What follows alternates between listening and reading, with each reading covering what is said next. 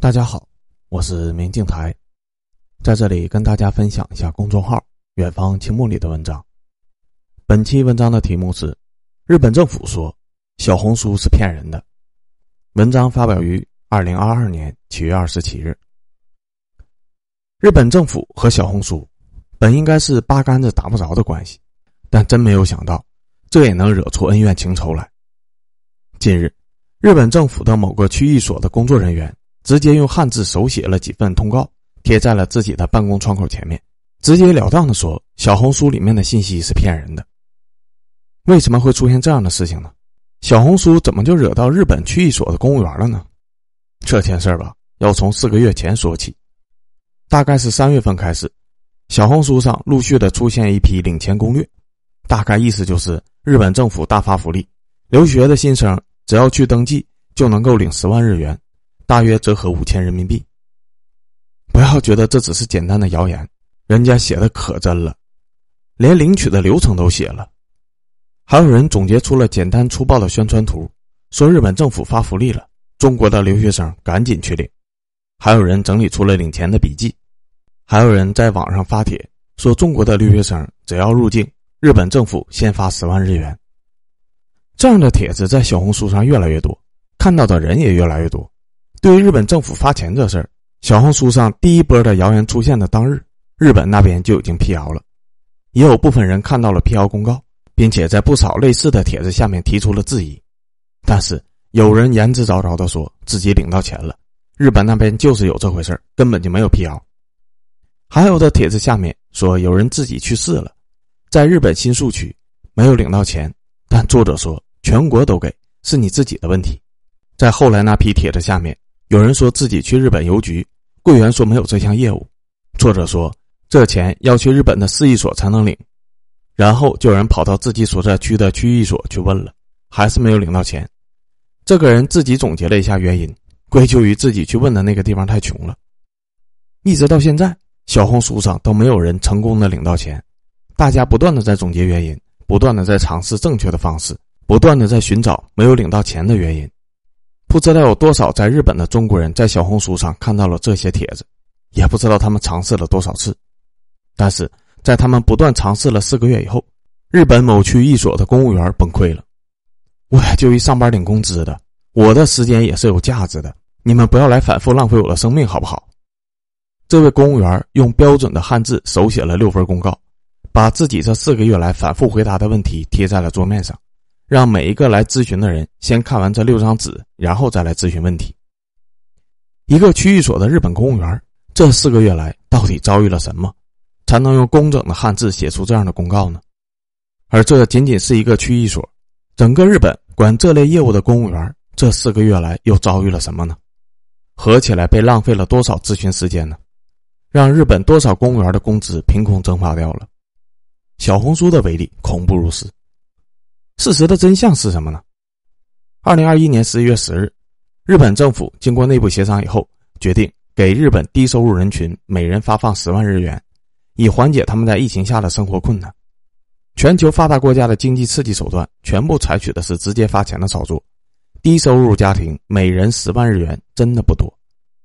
领取的资格是年收入没有达到日本的最低纳税标准，而且在公告之日前属于登记在册的日本居民。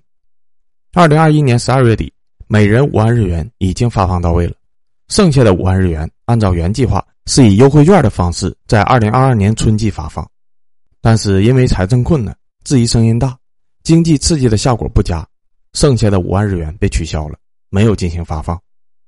但是在二零二二年三月份开始，中国的小红书上突然就出现了日本政府开始大量发福利，什么都不用干就可以领十万日元，踏上日本的土地就能领。帖子个个写的看起来无比的真实，被广泛的传播。有人质疑，但声音极其的微弱，瞬间就被其他的人所驳斥了。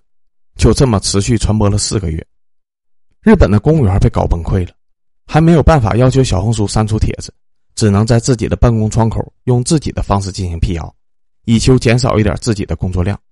然后被某个前来咨询的中国留学生拍了下来，传到了中国国内。一些今日的尬吹。造鬼子的谣，然后把皇军给逼疯了。今日们每天制造和接收的到底是什么信息呀？自我洗脑洗到了连日本人都觉得离谱的程度。小红书上出现的这件事情，让我想起了当年杭州的女孩事件。有今日发帖子称，说日本地铁上的小乘客，他的眼神里充满了自信和勇气，太可爱了。下面一堆人留言附和，拼命的鼓吹日本，还说这种自信和幸福的眼神只可能出现在日本，某国是永远不可能培育出这样的孩子的，差距太大了。这张图刷屏以后，被这个小孩的亲妈看到了，顿时不乐意了。我家的孩子怎么就成日本人了呢？然后，这位孩子的妈妈放出了自家小孩的其他生活照，并要求首个发帖的杜某删除自己的造谣帖，但杜某拒绝删除，反过来说孩子他妈是拿假图忽悠人，这个孩子实际上还是日本的，孩子的妈妈是盗图。最后，孩子他妈被逼无奈，找了套小红军的衣服给自己的女儿穿上了，手持中国国旗，然后在地铁上拍照上传。这个孩子的国籍争论终于到此终结了，互联网也终于清静了。从杭州地铁女孩这件事情就可以看出，有些今日的尬吹是很无脑的，但偏偏很多人无脑的相信，不需要任何的证据和理由的相信，造谣异常的简单。但反过来，如果想要辟谣，却难如登天。没有超级多的铁证，你一般是辟不了谣的。今日尬吹的帖子基本都有一个套路，套一个真善美的壳子。用看似温柔可爱的文字来描绘国外的美好，绝口不谈其他，但实际表达的意思，大家其实也都知道。任何社会都是由光明和黑暗组成的，只谈黑暗很简单，只谈光明也很简单，难的是同时谈论并且评估光明和黑暗。